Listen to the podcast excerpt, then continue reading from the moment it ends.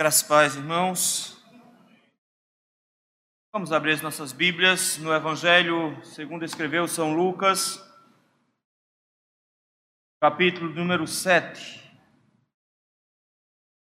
Evangelho de Lucas, capítulo 7. Nós leremos do versículo 1 ao versículo de número 10. Diz assim a palavra do Senhor.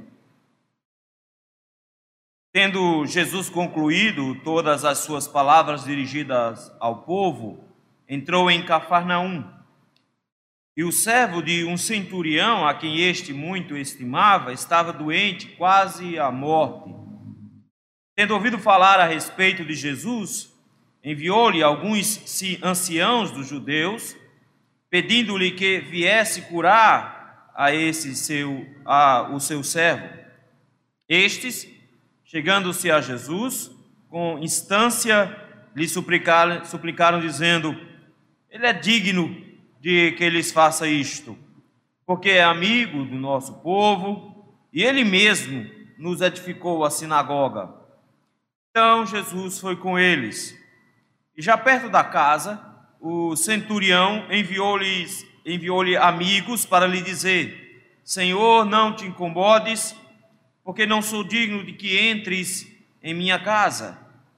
Por isso, eu mesmo não me julguei digno de ir ter contigo, porém, manda com uma palavra e o meu rapaz será curado. Porque também eu sou homem sujeito à autoridade e tenho soldados às minhas ordens. E digo a este: vai, e ele vai. E a outro: vem, e ele vem. E ao meu servo: faze isto e ele o faz. Ouvidas estas palavras, admirou-se Jesus dele e, voltando-se para o povo que o acompanhava, disse: Afirmo-vos que nem mesmo em Israel achei fé como esta. Voltando para casa, os que foram enviados encontraram curado o servo. Orar mais uma vez. Senhor, nós te louvamos e bendizemos, Senhor, pelo perdão dos nossos pecados. Te agradecemos porque o Senhor não nos trata segundo os nossos pecados, mas o Senhor é sempre misericordioso para conosco.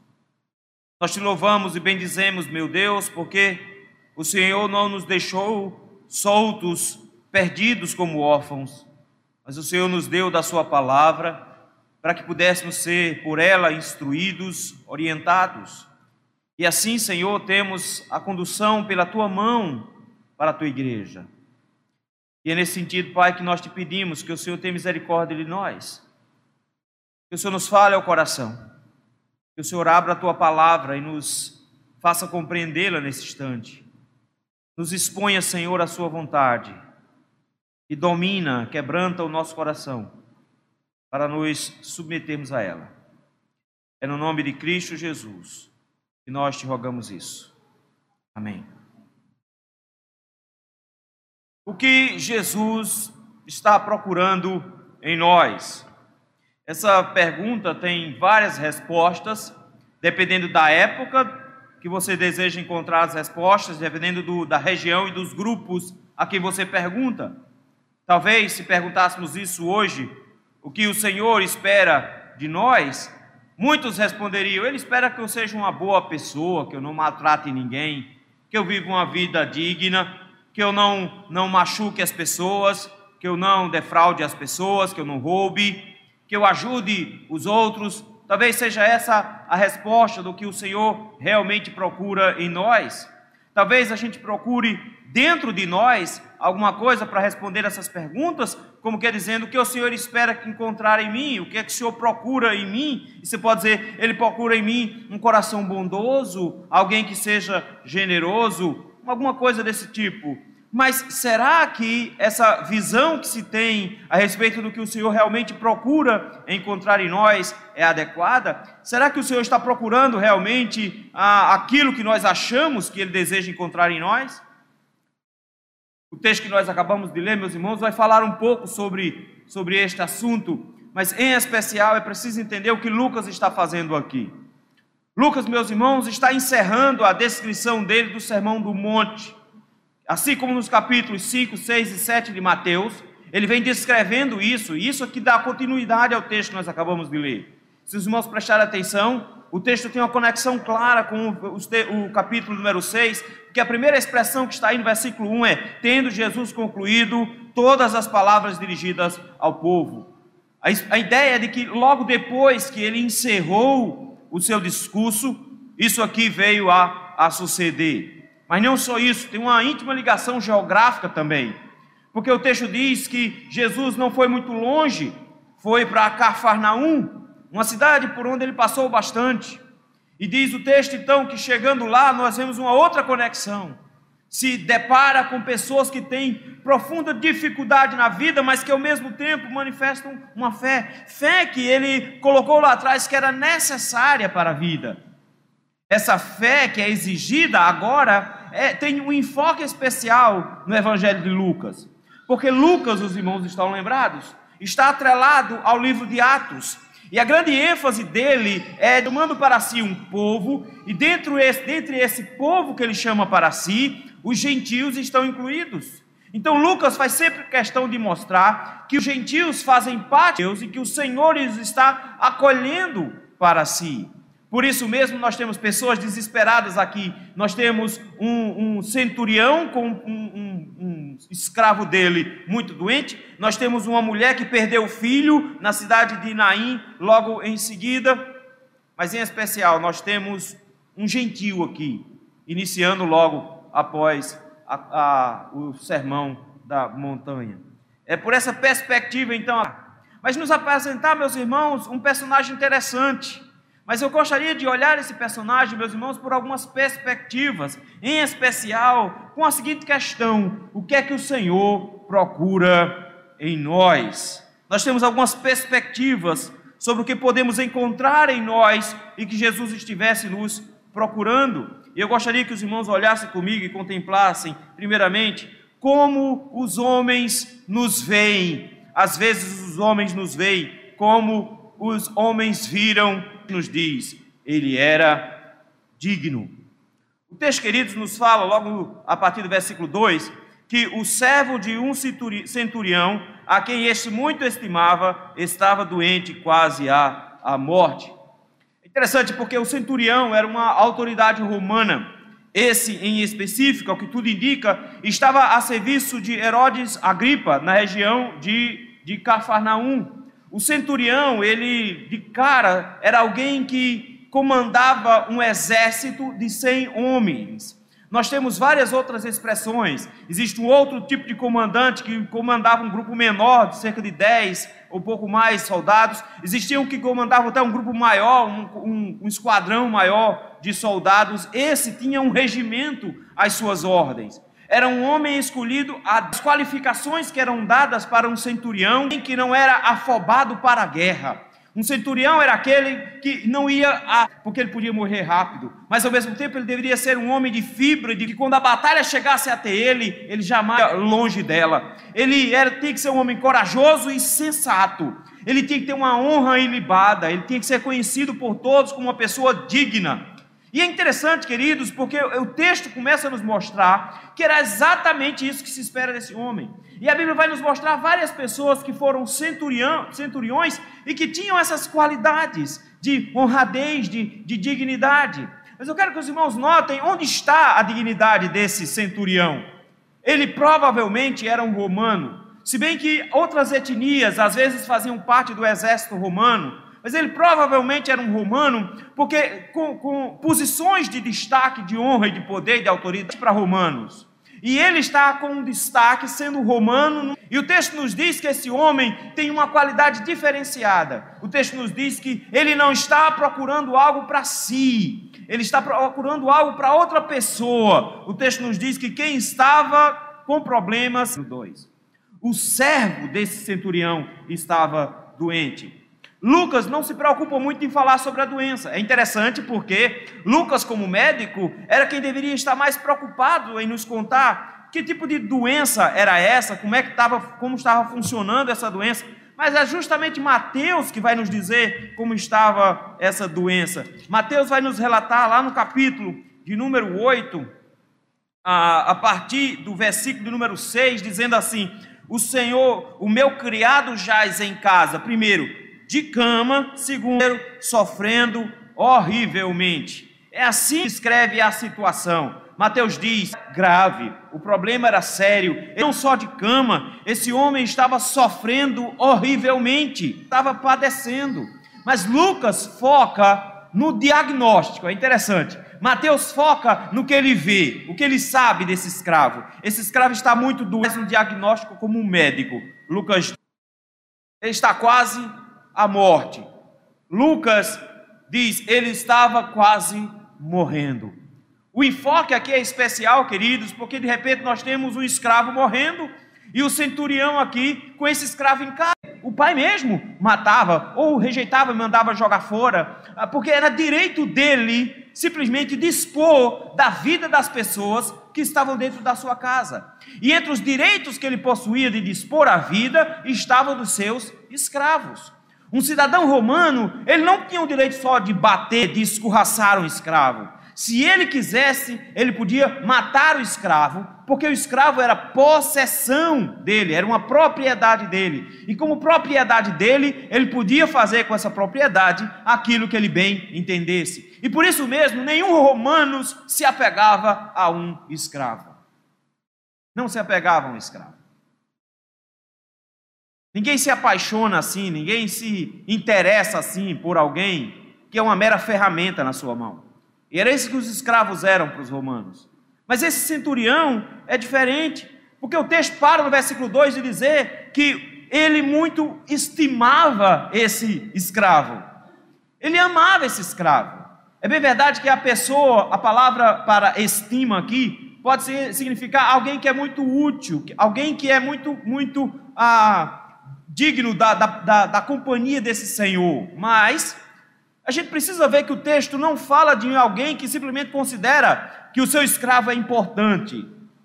Ele o trata bem. Se você olhar o versículo 7 do seu texto aí, olha como é que ele, ele fala sobre esse, sobre esse escravo. Ele diz assim: olha, finalzinho do versículo 7. Porém, manda com uma palavra, e o meu rapaz será curado. A expressão para meu rapaz aqui também traz a ideia de o meu menino, meu garoto. Ele não olha para esse escravo como se fosse alguém que pudesse ser descartado. Afinal de contas, como escravo, a única coisa que ele deveria estar preocupado era com prejuízo, perder um animal de carga. Era isso que ele, estava, ele deveria estar preocupado. Mas não, ele chama o escravo de meu menino. Ele ama esse, esse homem. Ele ama esse escravo e ele está realmente interessado no bem desse escravo a tal ponto que o Evangelho de, Mateus difere um pouco do Evangelho de Lucas, porque o Evangelho de Mateus diz que ele vai pessoalmente até Jesus pedir essas coisas, e Lucas diz que não. Lucas diz que ele enviou alguns anciãos da cidade para falar com Jesus. E aí você pergunta assim: então tem um defeito na Bíblia aqui, né? Porque um diz que ele foi, o outro diz que ele enviou mensageiros. Na verdade, o que acontece aqui é que Mateus está querendo fazer um resumo. Então, Mateus não está preocupado, por exemplo, como foi que a mensagem chegou até ele. Mateus não está preocupado de dizer. E o mensageiro, na verdade, ele representa a pessoa. Então era como se ele mesmo estivesse falando. É um moleque de recado. Então os anciãos aqui são de recado. Então eles representam a própria pessoa. Então não está nenhuma falha. Mateus só quis resumir a história e não, quis, não, quis, não achou que era necessário contar que tinha uns anciãos indo. Mas Lucas se preocupa com esse detalhe. E Lucas diz que, ah, tendo ouvido ele falar de Jesus, ele olha para o seu escravo e vê que não tem mais saída para ele, que não tem mais condições dele, dele de se salvar dessa doença. E ele ouvindo falar a respeito de alguém que curava, alguém que era especial, que era diferenciado, e nós vamos ver a que ponto ele considera isso a respeito de Jesus. O texto nos diz que ele chama os anciãos da cidade e envia não qualquer pessoa, ele envia os presbíteros da cidade. Ele envia a liderança, os homens mais velhos da cidade para falar com esse, falar com Jesus. Eles têm um pedido bem interessante, o que nos mostra que esse, esse centurião, ele era realmente digno. Ele é digno porque ele ama aos seus, ao seu escravo, mas ele é digno também porque ele ama Israel. Olha o que é que os senhores, os anciãos da cidade dizem. Diz assim, olha, eles, eles foram lá para pedir que Jesus viesse a curar, e chegando-se a Jesus, versículo 4, com instância, ou seja, com muita. Ele merece que o Senhor faça um negócio desse. Ele merece que o Senhor vá lá curá-lo. Ele é digno disso. Ele é uma pessoa muito boa. Primeiro, porque vejam só, ele está preocupado com o escravo. Ele não é, ele não está pedindo coisa para ele. Ele quer que o seu escravo, que ele ama, seja curado. Ele é uma pessoa boa, ele gosta. Mas não só isso. Ele é digno. Primeiro, versículo 6 porque esse homem, na verdade, ele, ele não ele nos abençoou de tal forma, olha o texto, versículo 5, que ele é amigo do nosso povo, versículo 6 não, versículo 5. Ele é amigo do nosso povo e nos edificou uma sinagoga. Veja, não é que ele era uma pessoa boa somente. O texto nos diz que ele tem um interesse especial sobre os judeus. Judeu e nada era a mesma coisa para um romano, porque afinal de contas era um povo escravo, era o povo que era derrotado. Ele olha para os judeus e tem interesse a tal ponto de que ele tem interesse no Deus dos judeus. Cafarnaum tinha uma, uma sinagoga. Jesus frequentou a sinagoga de Cafarnaum. E os judeus agora chegam para Jesus, os anciãos chegam para Jesus e dizem: Ele merece. Ele merece porque ele ama a Israel. E a prova de que ele ama Israel é que ele construiu a, notou aí? A sinagoga da cidade. Esse homem, meus irmãos, tirou do seu próprio salário, tirou do seu bolso dinheiro para construir o lugar de adoração de Israel ao Deus verdadeiro. Pergunta que a gente faz é por que, que ele faz isso? Muitos lider, muitas lideranças romanas, sejam desde soldados a generais assim como ele, comandantes, até liderança política, faziam isso para ganhar a simpatia. Você vai ver Herodes reformando o templo em Jerusalém para ganhar a simpatia do povo. Era isso que eles faziam. Porque quando você estimulava as pessoas na adoração delas e dava presentes a elas, as pessoas ficavam mais presas a você. Então era uma, uma estratégia, mas aqui não. Os anciãos fazem questão de dizer que essa não foi uma estratégia de um líder político. Essa daqui foi um, esse aqui foi um ato ah, de alguém que amava o povo de Deus e ao próprio Deus. Ele não era um convertido ao judaísmo. Ao que tudo indica, ele deveria ser um, alguém que eles chamavam de um temente a Deus. Alguém que tinha simpatia e desejava adorar a Deus, mas que não desejava passar pela circuncisão e se tornar um judeu. Temos muito desses assim, principalmente no Novo Testamento. Esse homem, ele era temente a Deus. Ele amava o seu servo, ele amava Israel. E é por isso que os homens, quando olham para esse Senhor, eles dizem: É isso que o Senhor procura?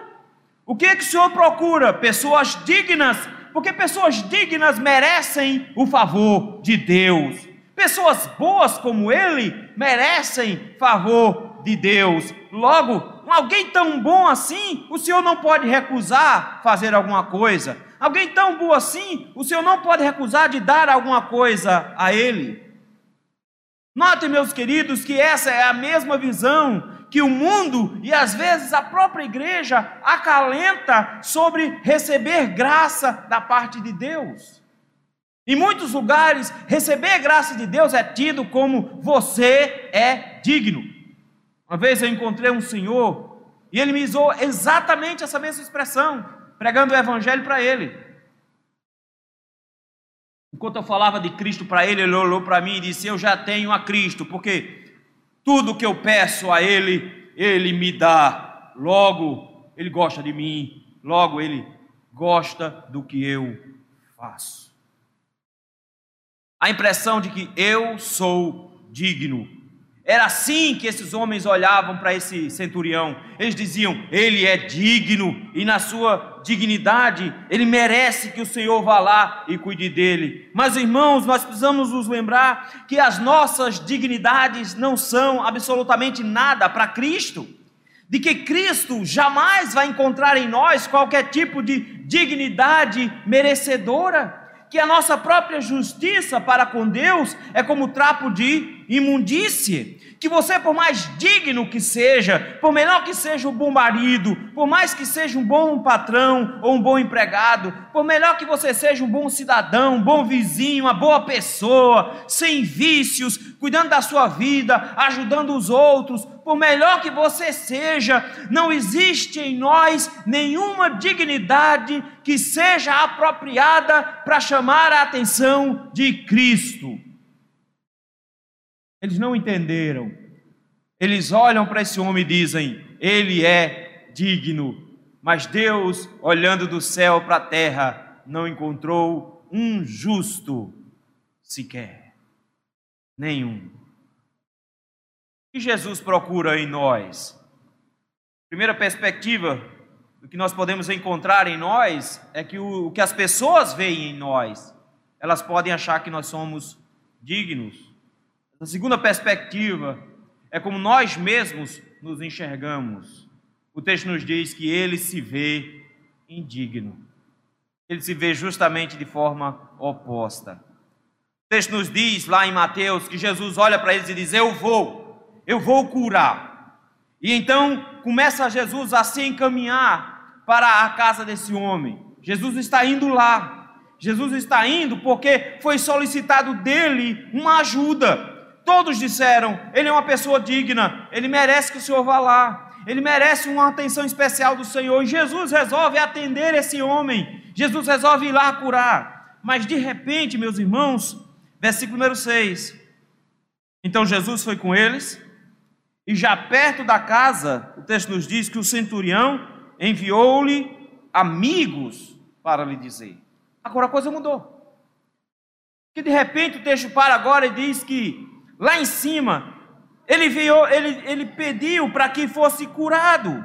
Ele está dizendo: Vai, Senhor, vai lá curar. Ele é digno, Senhor, vai lá curar, cuidar deles. Agora ele chega agora e diz o texto que ele envia amigos dele dizendo: Não venha não, não venha não. Mas espera aí, é para ele vir ou é para ele não vir? Não é? Olha como é que esse homem, esse centurião, se, se vê aqui texto nos diz que ele manda amigos dizendo o seguinte: Senhor, não te incomodes, por quê? Porque não sou digno de que entres em minha casa. Note, queridos, que ele, ele chega agora e disse: Eu não mereço a sua presença aqui. Isso justifica as palavras de Lucas. Quando Lucas diz que ele não foi se encontrar com Jesus, que ele não foi solicitar de Jesus, a gente fica esperando que ele estava querendo usar um intermediário que desse maior qualificação para o que ele ia pedir. Mas agora nós descobrimos por que é que esse homem não foi até Jesus. É porque ele não se considera digno da presença de Jesus. Um dos motivos pelos quais ele diz aqui que não queria é porque ele diz: Eu não queria que o Senhor se incomodasse. É interessante isso. Porque a ideia de, de que o Senhor não se incomodasse era justamente a ideia de que o Senhor Jesus era importante demais para ele. Não é isso que a gente faz quando tem alguém muito importante? Ah, quando a gente chega na casa de alguém muito importante, a pessoa se levanta para a gente. Ele não fica, não fica todo acanhado. Não, gente, levante não, fica aí, fique sentado. Porque a ideia nossa é eu não vim incomodar, não. Você não se incomode, você é muito importante para mim, então não se incomode por, por minha conta. É isso que ele está dizendo aqui. Ele está dizendo: Senhor, eu não queria que o Senhor parasse o que estava fazendo e viesse até aqui. Alguns olham para isso aqui e dizem: o que ele está fazendo na verdade é dizendo: eu sei como é ah, ruim o Senhor, como judeu, entrar na casa de um gentil como eu. Porque os judeus tinham escrúpulos em entrar na casa de, de judeu, de gentios. Eles achavam que isso era se tornar imundo. Alguns dizem, é por isso que ele está dizendo, não venha na minha casa não. Mas na verdade, meus irmãos, ele vai dizer que é outra coisa. Ele vai dizer, eu não sou digno que o Senhor se dirija até a minha casa. É muito trabalho para o Senhor, eu não mereço isso. e por isso mesmo ele deseja que o Senhor tenha uma outra atitude. Olha como é que ele reage: ele diz, Eu não mereço, eu não sou digno que o Senhor entre na minha casa. Por isso mesmo eu não julguei digno de ter com o Senhor. Eu não achei que eu merecia, que eu era digno.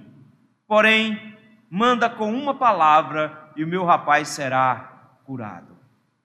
Ele chega agora e diz: Eu não sou digno de estar na tua presença, mas eu preciso que o Senhor cure esse meu, esse meu escravo.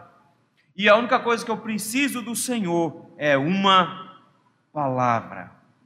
Esse homem está implorando, não pela presença de Jesus, ele não quer que Jesus chegue lá, coloque a mão na cabeça do rapaz, ou de repente unja um copo d'água e dê para o rapaz beber, alguma coisa do tipo. Ele não quer que Jesus faça aquela oração de poder, cheio de fogo, para que a coisa aconteça. Ele não quer que Jesus dê uma rodopiada, uma sapateada e fale em língua e alguma coisa desse tipo. Ele não quer nada disso. Ele não quer nada disso. Ele simplesmente diz: Eu sei que se o Senhor disser uma palavra só, já é suficiente. É impressionante, queridos, que ele vai justificar essa atitude dele. Ele diz: Eu não mereço receber o Senhor, mas eu sei que a Sua palavra é suficiente. Motivo: eu tenho experiência assim. Versículo número 8 ele diz: Porque eu também sou um homem sujeito à autoridade. Eu quero que os irmãos notem a humildade desse homem. Ele se acha tão indigno e humilde que ele não se diz assim: Olha, eu sou um homem que tenho autoridade. Ele não diz isso. Ele diz: Eu sou um homem que é sujeito a autoridades. Diz: Eu sei como funcionam hierarquias. Eu sei como funciona uma estrutura de poder. Ele é militar. Ele sabe que sempre existe um peixe maior. Ele sabe que sempre existe alguém que tem uma posição maior. E ele diz: E eu, como autoridade, faço isso. Eu, como autoridade, eu tenho soldados às minhas ordens. Ele está dizendo: Eu tenho pessoas que estão acima de mim e me dão comandos de ordens. E eu tenho pessoas que estão abaixo de mim e que recebem de mim ordens. Os meus soldados, ele diz, quando eu digo vá para o tal canto, eles vão. E quando eu digo eles venham, eles vêm. Isso aqui, meus irmãos, é seríssimo, porque ele está dizendo: eles não questionam as minhas ordens. Sabe o que é? Quem já foi militar sabe. Sabe o que é a primeira coisa que o militar faz com você quando você entra no quartel? Quebrar a sua vontade. É não é? Primeira coisa que ele te ensina: sim, senhor, não, senhor, quero morrer. Porque eles não querem um filósofo, eles querem um soldado. Eles não querem que o comandante diga avance, ele diz: por que avançar? Como avançar? O que, o que deveria? Como o universo vai conjunto, na sua conjuntura vai nos levar a avançar? Como é que eu posso fazer esse avanço? Quem são as pessoas que estão do outro lado? Ah, ele não, ele não, ele não pode parar para fazer essas perguntas. Quando o comandante disser, vá, o que é que ele tem que fazer? Vai. Para um soldado, a única informação que ele precisa é ordem dada, comando dado é comando executado. Ponto. É isso que ele precisa saber.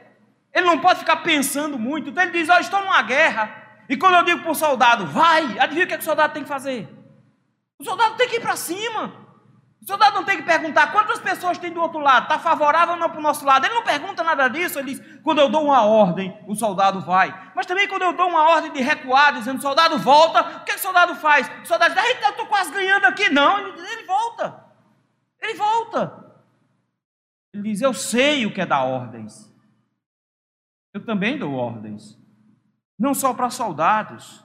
Ele diz: eu digo para um vai, ele vai eu digo para o outro, vem, ele vem, e o meu escravo, eu digo, faça isso, e o que é que o escravo faz? Aquilo que eu mandei. Está dizendo, Senhor, eu não sou digno da Sua presença, porque eu reconheço quem o Senhor é. Eu reconheço que o Senhor possui autoridade acima de todo mundo. Ele tinha ouvido falar sobre Jesus, versículo de número 3. Ele ouviu quem era Jesus. Ele provavelmente ouviu falar sobre as curas que Jesus fazia, da autoridade que Jesus possuía e dos próprios ensinos que Jesus trouxe no capítulo anterior. Ele conhecia, ele se informou a respeito de Jesus e agora ele chega e diz: Eu não preciso que o Senhor venha aqui, coloque a mão em cima, ore em cima d'água, traga uma rosa benta, alguma coisa do tipo. Ele diz: Eu não preciso, a única coisa que eu preciso é que o Senhor dê uma palavra, porque eu sei que a Sua palavra tem autoridade. Eu não sou, não sou digno. Queridos, humildade é uma coisa importante na vida do cristão. É o que se espera na vida de todas as pessoas. Mas deixe-me dizer uma coisa a você. Você ser uma pessoa humilde, que se acha indigno, não te faz um salvo. Você ser uma pessoa que não se sente importante, não faz de você um salvo. Baixa autoestima não faz de você um salvo. O Senhor não procura simplesmente que você se considere indigno, porque se considerar indigno pode me levar a, a, a não ter nenhuma atitude. Me considerar indigno somente pode me levar a uma paralisia. Esse homem se considera indigno, mas se considerar indigno da presença de Cristo não me torna um salvo que Jesus procura em nós? Na primeira perspectiva, os homens dizem: Ele é digno. Jesus deve estar procurando dignidade. E nós descobrimos que Jesus não procura dignidade nenhuma em nós. Na segunda perspectiva, ele olhando para ele mesmo, ele diz: Eu sou indigno. Mas nós descobrimos que descobrir que é indigno não faz de mim um salvo. Pode me deixar muito próximo disso, mas não faz de mim um salvo. Como é que Jesus vê esse homem? Isso é que é importante agora.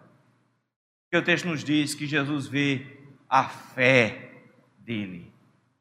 O que havia de importante nesse homem, meus queridos, é que a sua compreensão de indignidade já era o resultado da sua fé. E é por isso mesmo que o versículo 9, Jesus vai fazer um comentário exatamente sobre a fé dele. Versículo 9, o Senhor Jesus diz que o texto nos diz que o Senhor Jesus ouvindo as palavras que esse homem mandou dizer, eu não sou digno, mas eu creio que uma palavra do Senhor é suficiente. Eu creio que somente o Senhor mandando já é o suficiente, falando é o suficiente. O texto nos diz assim, olha, e admirou-se Jesus dele. Jesus se admira desse homem. E isso não é uma coisa comum de se acontecer. Somente duas vezes no Novo Testamento, a Bíblia nos diz que Jesus se admirou de alguém.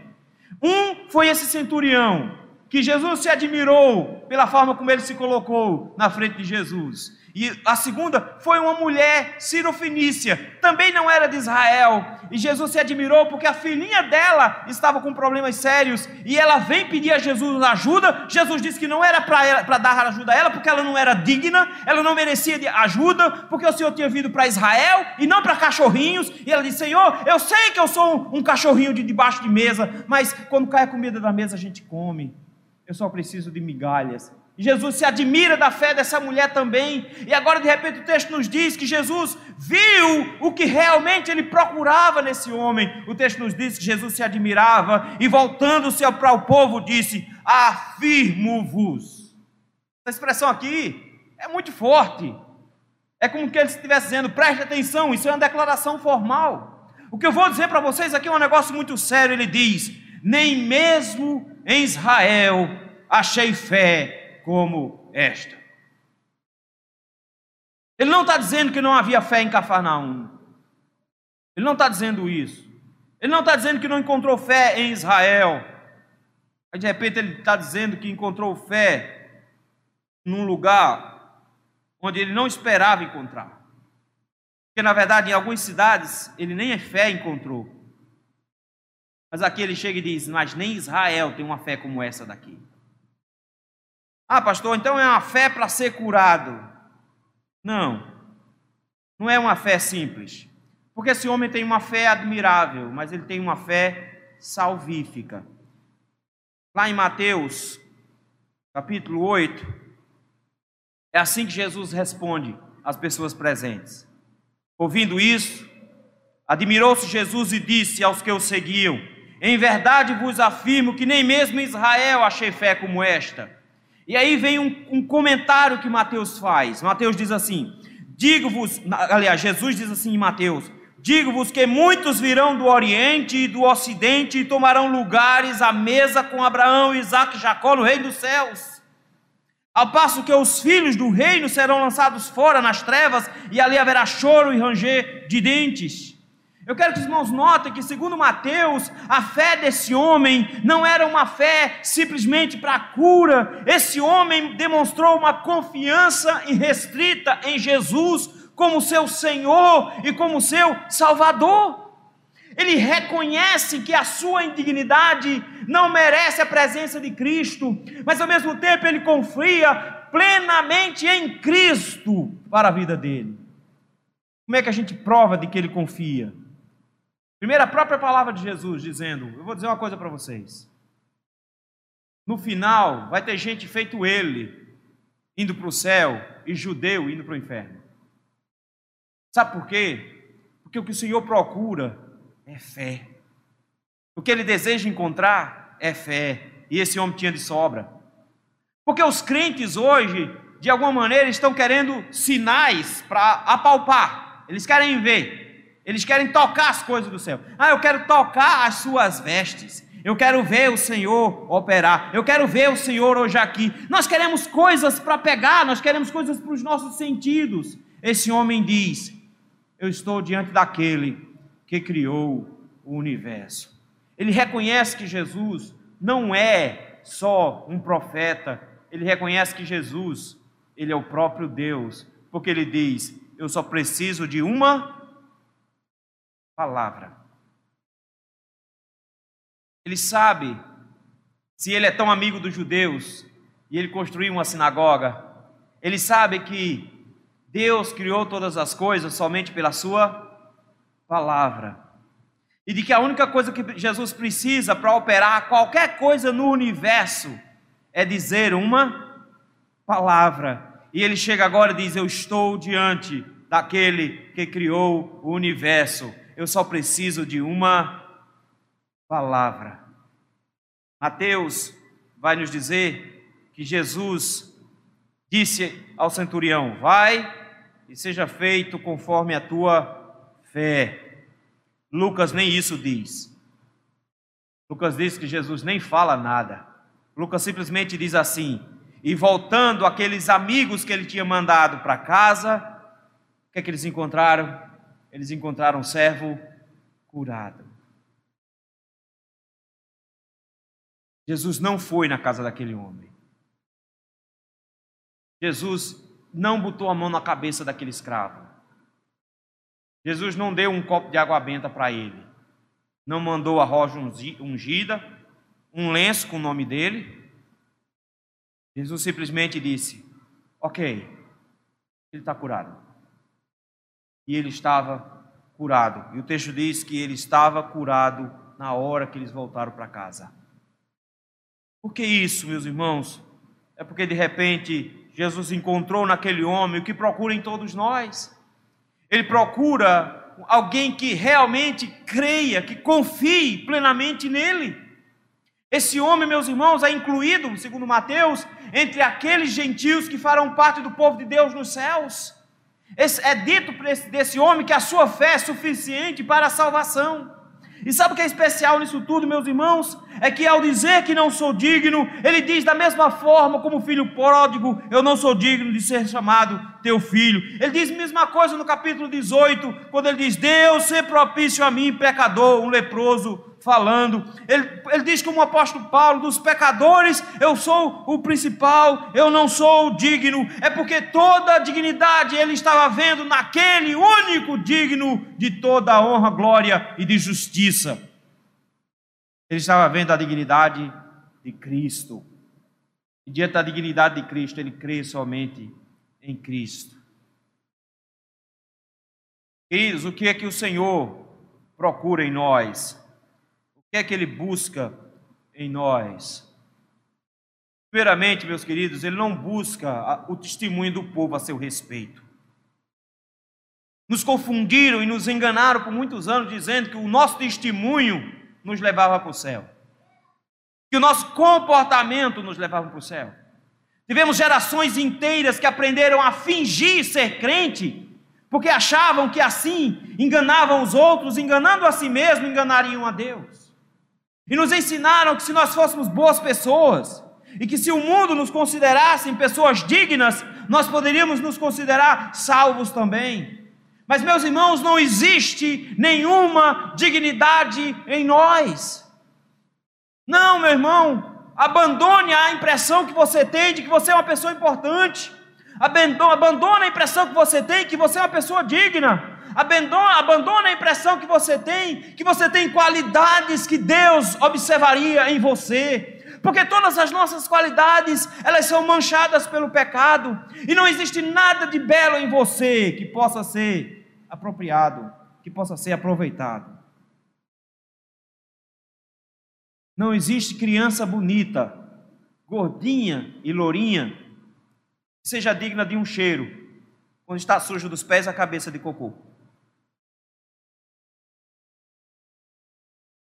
Já, entrou, já chegou no berço desse jeito? Né?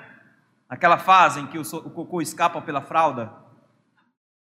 E que quando você chega, o menino parece que é o Hulk, todo verde. E você olha assim e diz: que coisinha fofa, que vontade de dar um cheiro, um aperto. Porque todas as suas dignidades, meus irmãos, é como um rostinho bonito, manchado pelo pecado. Nós não somos dignos. Não existe nenhuma dignidade em nós. É isso que o Senhor procura em primeiro lugar, Ele quer que nós nos reconheçamos como indignos. E esse texto nos mostrou um homem que sabia que era indigno, que não merecia Jesus. Mas, queridos, nós precisamos resgatar isso do coração dos crentes, que em primeiro lugar, nós não somos dignos, mas reconhecer a nossa indignidade não é suficiente. Ah, eu não sou digno. Judas também achou isso. Mas Judas Iscariotes não deu o passo de restauração. Ele não se considerou digno de viver e se matou no processo. Pedro também não se considerou digno de Cristo, mas foi encontrado por Cristo. Eu preciso saber que sou indigno, mas eu não posso ficar só em saber que sou indigno. Eu preciso crer naquele que é digno. Eu preciso crer em Jesus, é isso que Ele procura em nós, meus irmãos. A fé que Ele mesmo colocou em nosso coração, é Ele que nos mostra que nós somos indignos, porque sem o Espírito Santo ninguém consegue contemplar a sua indignidade. Mas o mesmo Deus que colocou em nós o Espírito para nos levar ao arrependimento e nos, vermos, e nos vermos como indignos, é o mesmo Deus que coloca em nós a fé para entendermos de que o Senhor morreu em nosso lugar, mesmo nós sendo ainda pecadores. Sim, nós somos indignos, mas nós cremos em Cristo, naquele que, pela Sua palavra, fez todas as coisas, que pela Sua palavra nos prometeu todas as coisas, e que pela Sua palavra refaz todas as coisas. Nós não somos mais antiga criação, nós não somos mais filhos de Adão, nós somos nova criação, nova criatura em Cristo Jesus, porque a nossa fé nos fez apropriar-nos na palavra de Cristo. Todo aquele que crê em mim não morrerá para sempre, mas passou da morte para a vida. Eu creio em Jesus. Irmão, ele criou todas as coisas com a sua palavra. E a única coisa que você precisa ouvir dele é uma palavra. Se você crê nele, você só precisa de uma palavra. A mesma palavra que ele disse para aquele ladrão que estava ao lado dele. Quando pela fé ele, aquele homem disse: Lembra-te de mim quando entrares no teu reino. Jesus olha para ele e dá uma única palavra. Jesus só disse: Hoje mesmo estarás comigo no paraíso. Uma única palavra é tudo que nós precisamos. Quem crê em mim, do seu interior fluirão rios de água viva. Quem crê em mim não entrará em condenação, mas passou da morte para a vida. Quem crê em mim está salvo. Quem não crê está condenado. Você só precisa dessa palavra. Creia nela. Nós procurarmos as pessoas e perguntarmos o que é que o Senhor está procurando em você. Alguns dirão dignidade. Eles esperam que eu seja uma boa pessoa para que eu possa merecer os favores dele. E a resposta é: ele nunca vai encontrar essa dignidade em você. Você pode dizer: eu não sou digno dele. Mas se você ficar só na indignidade, você realmente só está constatando uma coisa que você realmente é indigno. Mas o Senhor te convida hoje a crer nele, a confiar somente nele. E ele te deu uma palavra. E se você crer nele, ele te garante a vida eterna. Então, tenha também você uma fé admirável, como foi esse centurião, e creia no Senhor Jesus e seja salvo, tu e a tua casa. Que Deus abençoe, meus irmãos.